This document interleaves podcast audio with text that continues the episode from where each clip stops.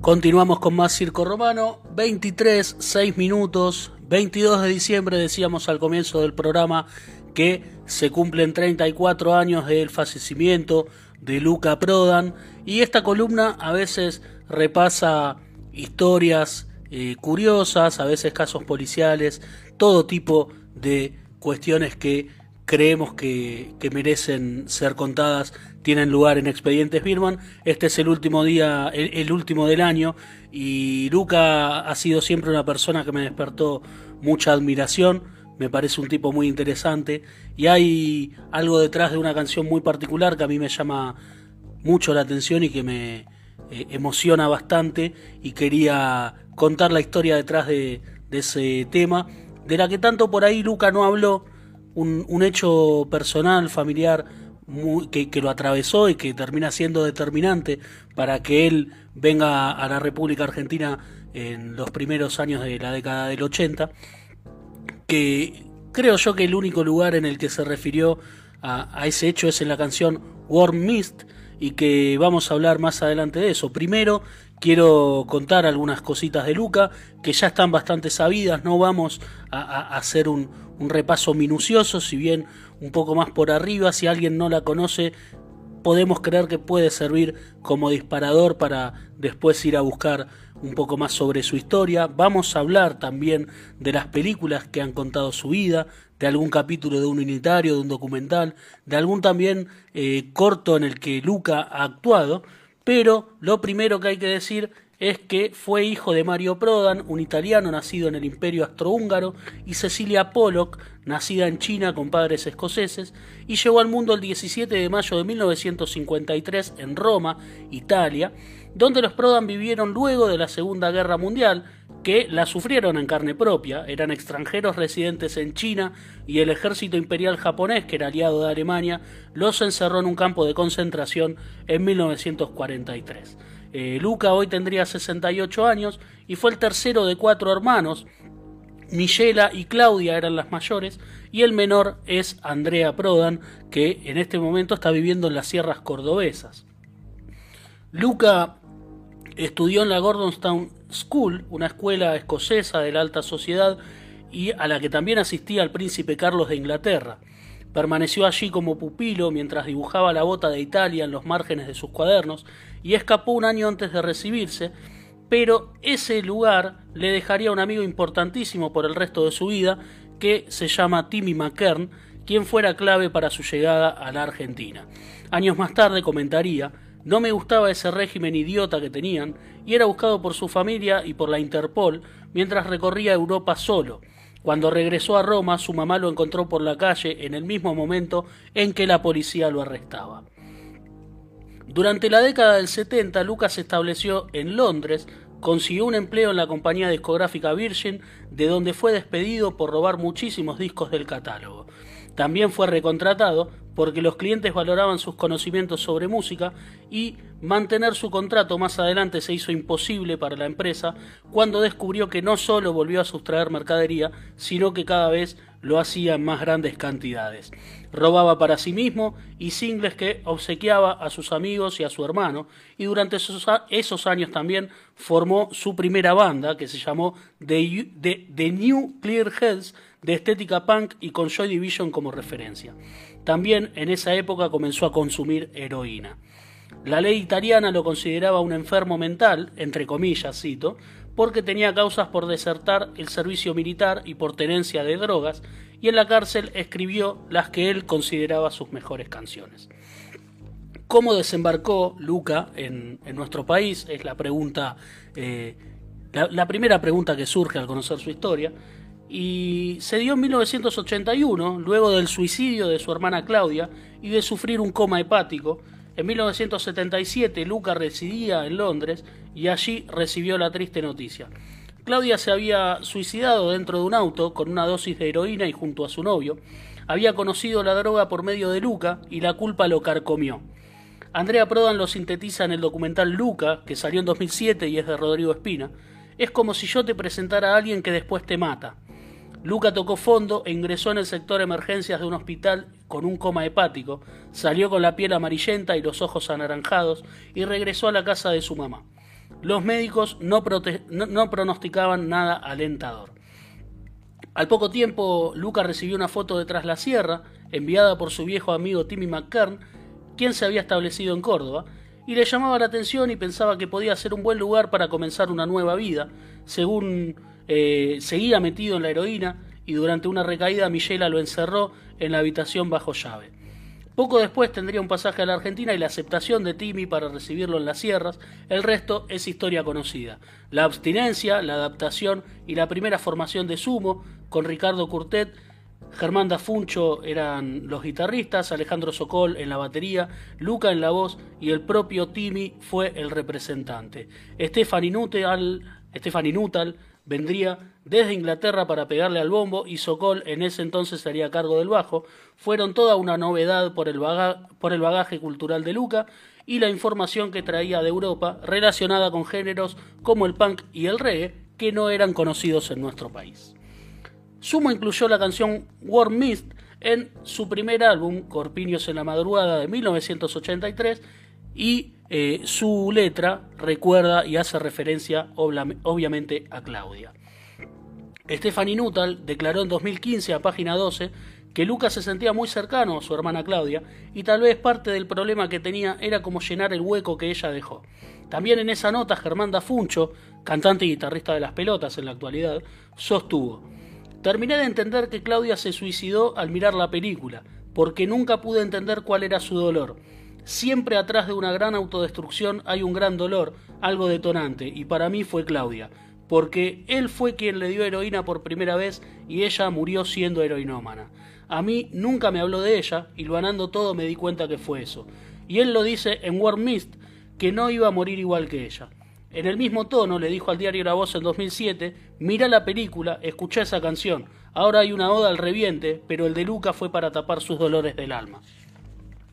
Vamos a eh, leer la canción eh, traducida, por si alguno no la conoce, después eh, al final de, de esta columna la vamos a escuchar, pero dice así.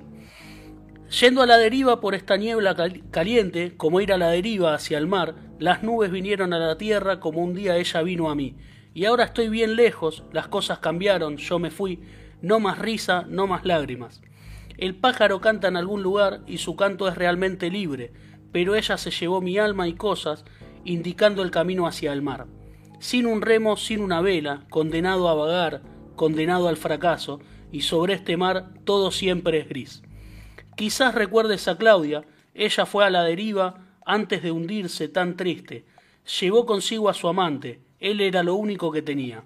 Pero yo no quiero irme así. Dios, déjame decir mi verdad, no me dejes morir rodeado por lo gris.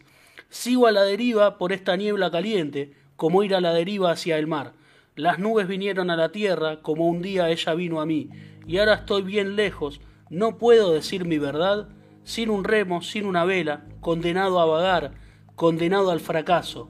Dios, no puedo decir mi verdad, no me dejes morir rodeado por lo gris.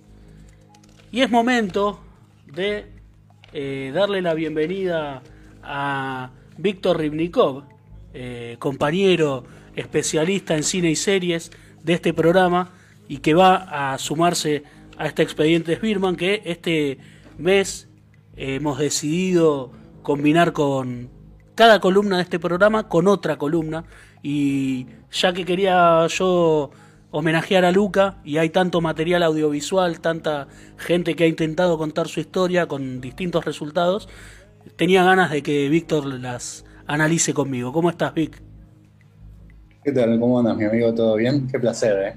Todo bien. Eh, bienvenido y un gusto tenerte acá y participando en, esta columna que tanto siempre me das opiniones y, me das una mano, así que eh, tenía ganas de, combinarla con cine y series.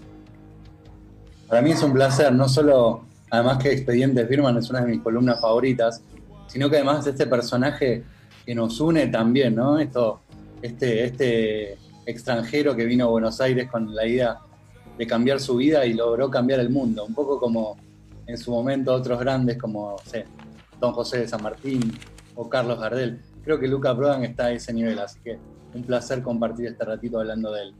Un personaje muy interesante del que muchas veces no se conoce tanto su historia personal y, qué es lo que hay detrás.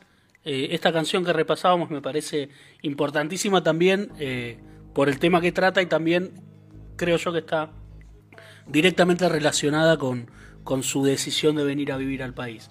Pero hablábamos de que hay muchos registros, algunos registros mejor dicho, que intentaron contar su vida. Los resultados en algunos casos fueron buenos, en otros fueron malos y en otros paupérrimos. Pero me gustaría charlarlo con vos y que me des tu mirada al respecto. Sabes que yo por lo menos personalmente, esto es como un deseo, ¿no? Quiero creer que Luca era un cinéfilo. Y creo que lo era porque hay un montón de testimonios de, momentos que hablaba de películas o, o, recomendaba películas. Es un tipo que siempre estuvo un poco relacionado. Quizás que algo que no sabía y que hoy buscando algunos datos para la columna leí, es que, mm, ¿sabes cuál es la primera aparición en cámara de Luca? Fue a los 19 años en Roma, en, como extra en una película de Federico Fellini, quizás el más grande director de la historia italiana, que en 1972 filmó Roma, es una especie de, bueno, en la misma línea de la Dolce Vita, ¿no? Pequeños retratos de la Roma bohemia de aquellos años y un Luca de 19 años, junto con un montón de, artistas y personas que después serían relevantes en la historia italiana, aparecen en esa película por primera vez. Un dato loco que yo no sabía. Bien, eh, y su hermano Andrea también hizo carrera como actor. Sí, su hermano tiene un, montón de películas, creo que under la mayoría, eh, pero tiene un montón de participaciones. Y también su, tanto su papá como su hermana tienen algunos créditos en la producción de películas. Pensemos también que estos años, los 60, los 70, Roma era un hervidero para el cine, con la instalación ahí de los famosos estudios Cinecittà, que filmaban todas estas películas gigantescas de romanos, de películas que, clásicas con carros y, columnas. Era, era muy, muy usual en estos años. Y además estaba la explosión del neorealismo, la nueva corriente esta de cine, de la mano de Fellini, Víctor de Sica otros, y otros directores y Lucas estaba un poquito mamando de toda esa cultura desde que era niño casi. Así que sí, el cine siempre presente. Lamentablemente en nuestro país los productos que se le dedicaron, eh, sacando algunas excepciones, no son de gran nivel, ¿no? No, y bueno, en nuestro país él también eh, participó en un corto que lo estuviste viendo en estos días, yo también, que se llamó El día que reventaron las lámparas de gas, en 1986 es interesante y también eh, muy fiel tanto en la calidad de la, imagen como en la locura de, sus ideas de esos años 80, ¿no? Y ahí te, a verlo Luca actuando es muy loco. Se puede ver en YouTube, está disponible, dura, si no me equivoco, 14 minutos. La, eh, e, es, un, es un corto de Rodrigo Espina, que fue director y productor, y en el reparto aparece, por ejemplo, Luis eh, Siembrowski, que es un actor eh, reconocido que ha participado en, varios productos de esta época, tiene carrera bastante larga como actor, y también Belén Edwards, que fue pareja de Gustavo Cerati, además de Pepe Moreda, Betty Dimo y obviamente Luca Prodan, entre un montón de, otros actores que hay en, en, un quilombo bastante importante. Sí, es verdad, es verdad. Pero bueno, creo que también se le da un lugar medio principal porque de algún modo el título del corto y, el momento de Luca ahí están muy relacionados. Y qué loco también sea que, Rodrigo Espina, que es el que hace este corto, después sea una figura fundamental en lo que es para el registro documental de la vida de Luca, que también, ¿eh? como vos decías, se sabe poco y es muy rica, eh, y es una pena que haya tan pocos documentales, si bien uno de los mejores es el de Rodrigo. Rodrigo Espina, con quien estuvimos hablando eh, cuando Luca hubiese cumplido años el 17 de mayo de 2019. Hicimos una nota con él y nos contaba que estaban hablando, estaban ideando este corto y alguien sugirió que le gustaría que Luca participe, que haga algún personaje y justo se asomaron a la ventana y pasaba caminando por la vereda de enfrente. Bajaron a la calle, lo corrieron y se lo propusieron y así fue que Luca Prodan eh, pasó a formar parte de el día que reventaron las lámparas de gas. Recordamos, se puede ver en YouTube, eh, y está en una calidad bastante aceptable para la época, así que eh, súper recomendado, un eh, archivo bastante curioso. Pero hay más, ¿no, Víctor? Y entre ellos vuelve a aparecer Rodrigo Espina, entre varias otras cositas. Sí, creo que es en el 2002, ¿no? Que saca por ahí lo que es el, documental más canónico sobre la figura de Luca, bautizado lisa y llanamente Luca. 2007, al cumplirse 20 ah, años. Ah, correcto, en el 2007, es verdad. Eh, es muy loco porque se nota, creo que lo que, lo que más se destaca del, documental es la mano del director en la sensibilidad a la hora de contar las historias. Creo que una personalidad tan difícil y tan compleja de entender como la de Lucas se entiende perfectamente con las voces elegidas por Rodrigo para este documental, especialmente la figura de, su madre, ¿no? Ese personaje tan parece una realmente parece una, una ficción, una actriz haciendo maravillosamente el papel de la mamá de Luca, esta, esta mujer de, origen escocés pero nacida en China. Es espectacular la, la participación de, ella, que, que, por momentos, eh, voy a usar una expresión que no es correcta, pero eh, se va a entender lo que quiero decir, pero por momentos se roba la película, entre comillas. Sin dudas, y hasta con cuotas de realismo mágico, en momentos en los que ella relata ciertas cosas que le, que le suceden con respecto a la figura de su hijo de que ya no está. Cecilia Pollock, el nombre de, su madre.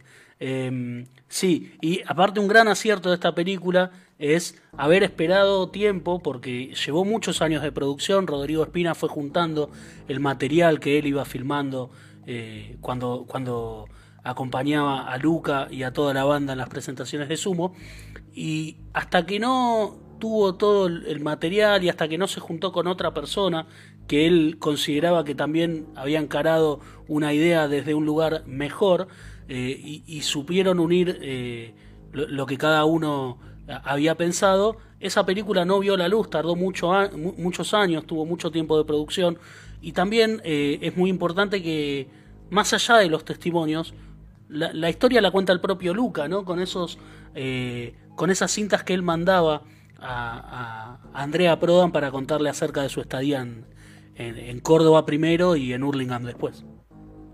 Sí, y creo que incluso hasta hay algunas cintas grabadas de la época que estaba en, Londres, en la cárcel, o por lo menos algunos fragmentos de canciones que compuso en aquella época.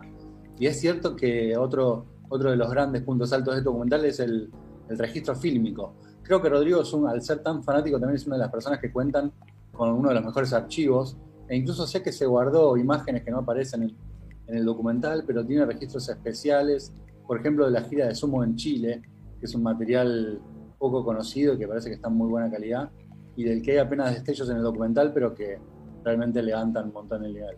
Yo tengo una edición en DVD que fue publicada en la revista Rolling Stone, eh, que, que, bueno, ha sido fuente de consulta para esta columna que, tiene una hora de material extra que había quedado fuera de la película, que es muy interesante, al nivel de la película, que es buenísima, y, que un poco también le, vino a hacer justicia a, la historia de Luca Prodan, que ha sido muy mal contada, y, de eso vamos a hablar en, muy poco tiempo.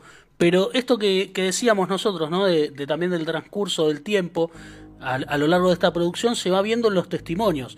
Lo vemos, por ejemplo, a, a Sokol eh, pelado cuando se rapaba y después, muchos años después, con el pelo largo, ya en su última etapa en las pelotas.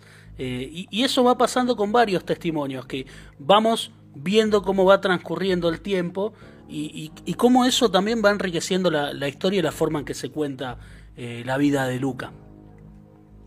Sí, sin dejar de mencionar también algunos pequeños hallazgos, como Viste que Lucas es ese personaje tipo Maradona, ¿no? Que todo el mundo tiene una anécdota. Entonces, pequeños personajes que se fueron cruzando con la vida de Luca, tanto en Italia, en Tarquinia, en la isla de Sicilia, como en Buenos Aires, en Córdoba también. Gente que lo conoció quizás por un ratito de su vida, pero que de algún modo quedó marcado. Y, sin olvidarse también del papel de las novias o las chicas que compartieron algún momento de su vida con Luca, que también no relatan con mucha felicidad y con gran recuerdo el momento mágico, largo o corto que vivieron con él. Sí, y también eh, este, este documental lo va pintando más humanamente y también cierto costado eh, profundo y tierno que tenía Luca, que era algo que no se había visto en otros dos proyectos que han sido muy conocidos y de los que tanto se hablaron, que es de lo que vamos a charlar ahora, ¿no, Víctor? Sí, quizás los dos puntos más flojos de los dos primeros intentos, por decirlo fallidos, eh, a la hora de retratar la historia. Creo que el primero, la primera aparición, primer, el primer intento fue aquel de Sin Condena, ¿no? Ese capítulo eh, tan recordado como, como vilipendiado con, con, el amigo Luque encarnando el papel de Luca Prodan. Sí, Sin Condena, que fue un, un unitario que eh, salía por Canal 9 en 1994 y 1995, que retrataba casos policiales, y esto fue presentado como el caso Luca Prodan, cuando creo yo que digo, pa, creo yo, está claro que era un músico de rock, no hay un caso policial aquí, tampoco nos vamos a hacer los boludos, Expedientes Birman es una columna que muchas veces también eh, ha tratado casos policiales, pero al mismo tiempo va contando eh, por ahí un mes eh, alguna historia pintoresca, algo que creamos que tiene que ser contado y que por ahí no está emparentado con lo policial. No es la idea hoy con Luca Prodan, sino recordar su historia, su vida y por qué es tan importante para nuestra cultura y no un, costado que, se lo quiso mostrar como un, entre comillas, un reventado, un tipo, un, insensible bárbaro. Si uno ve cinco, el, capítulo de Sin Condena, el caso Luca Prodan, que reitero, un nombre que no, sinceramente no lo entiendo, que con dirección de Rodolfo Ledo, no lo realmente parece que era, que era un ser humano despreciable si uno ve ese capítulo. Sí, la verdad que sí. Eh, bueno, quizás por eso digo que el primer intento fue fallido porque se enfocaron en la polémica, ¿no? Un poco lo que hablábamos la otra vez con respecto a Maradona y la serie de, de Amazon. Empezar por la polémica siendo un personaje tan rico, ¿no? Sobre todo para lo que nos gusta la música. Yo siempre lo pienso a Luca como una especie del Abraham bíblico, ¿no? Usted sabe que Abraham es una figura que es, muy importante, tanto para los católicos como para los musulmanes, como para los judíos.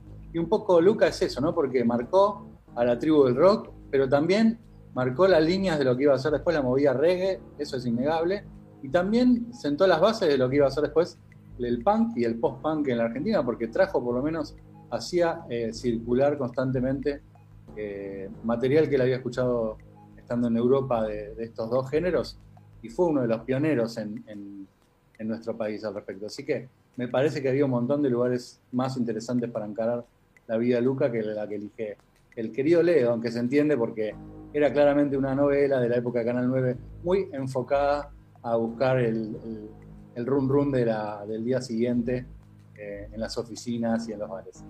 Aquella vez eh, Rodrigo, Rodrigo Espina nos, nos dijo lo siguiente. Antes del nuestro hubo registros que contaron la historia de Lucas sin ningún, sin, ningún rigor ni amor.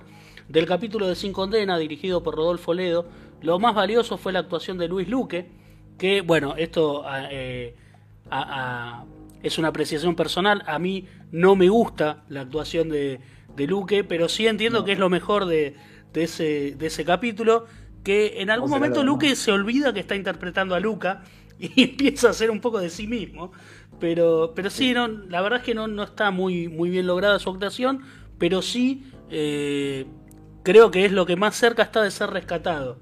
No, no me sale decir rescatable, pero es lo más cerca. Eh, y después también se refirió a una película de Jorge Cosia, de la que vamos a hablar ahora con, con Vic, que él dice que no la considera mala, pero no es la, vida de Luca Prodan la que cuenta. Volviendo al capítulo de Sin Condena, yo lo recomiendo, más allá de todo lo que estamos diciendo, yo lo recomiendo si después o antes vas a ver el documental de Rodrigo Espina, que le hace justicia, repetimos. Yo como, y, no sé si está bien lo que voy a decir, ¿eh? Pero como consumo irónico lo puedo llegar a recomendar.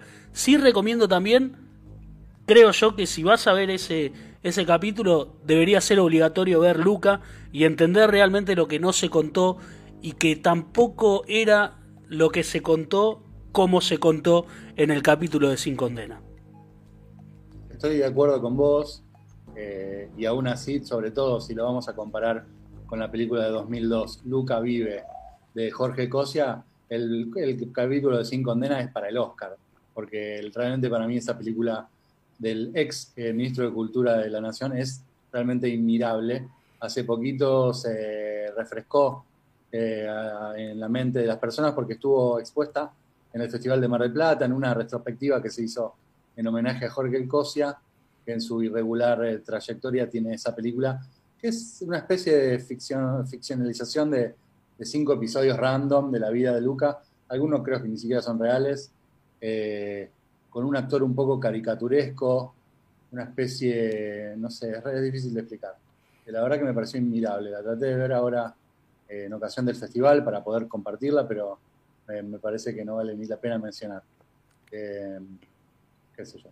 Es una película de 2002, como decíamos, dirección de Jorge Cosia, guion también de Jorge Cosia, Daniel Rito y el libro de Carlos Polimeni. Eh, entre el reparto figura Tom Lupo, por ejemplo, que es un periodista del que hablamos hace un rato con Fernando Casas, eh, de una obra redonda. Y que también está en el corto, ¿no? Eh, el corto de Rodrigo Espina. Sí, y también está Omar Chaván en, en esta película Luca Vive que eh, eh, tengo la misma apreciación que vos, Víctor, eh, sobre, sobre este registro. La verdad que es bastante flojo. Creo que si bien los dos son flojos, prefiero el capítulo de Sin Condena y no sé por qué, pero la, película Luca Vive no la pude terminar realmente tampoco. Y, no, realmente que no. Y, y, y bueno, creo que es, es es algo bueno que exista el documental, ¿no? Después de este repaso que hemos hecho, eh, es algo bueno porque eh, repetimos que la historia de Luca merece ser contada, merece ser contada como corresponde y, y Luca no era lo que, lo que se vio en los primeros registros que intentaron no contar sino caricaturizar su vida y, y, bueno, hay que ver Luca, que también está en YouTube, eh, documental de Rodrigo Espina y Aníbales Morris. Así que esa es nuestra recomendación. está con bastante calidad en YouTube, así que se puede, puede disfrutar tranquilamente. Obviamente no es el placer que habrás tenido vos de ver ese DVD con encima con el extra. Pero si me dejás, y si alguien tiene muchas, muchas ganas de completar esta, esta pintura de lo que era el Luca Prodan persona, tengo tres perlitas que, estuve pensando, recordando de, de, años atrás, cosas que están muy relacionadas con Luca. Dos son ni más ni menos que los documentales sobre el cemento y sobre el paracultural, creo que los dos, los dos lugares eh, paradigmáticos de la cultura argentina que tienen mucha relación con los, primeros años de, Sumo y la presencia de Luca en esos dos lugares, ¿no? Es como una, bomba atómica dentro de un arsenal. Y por otro lado, un documental que yo había olvidado, pero que había visto en, el Bafisi, creo, del 2008, un documental danés. Es una locura, pero es un director danés que sigue a Andrea Prodan en uno de sus primeros viajes a la Argentina.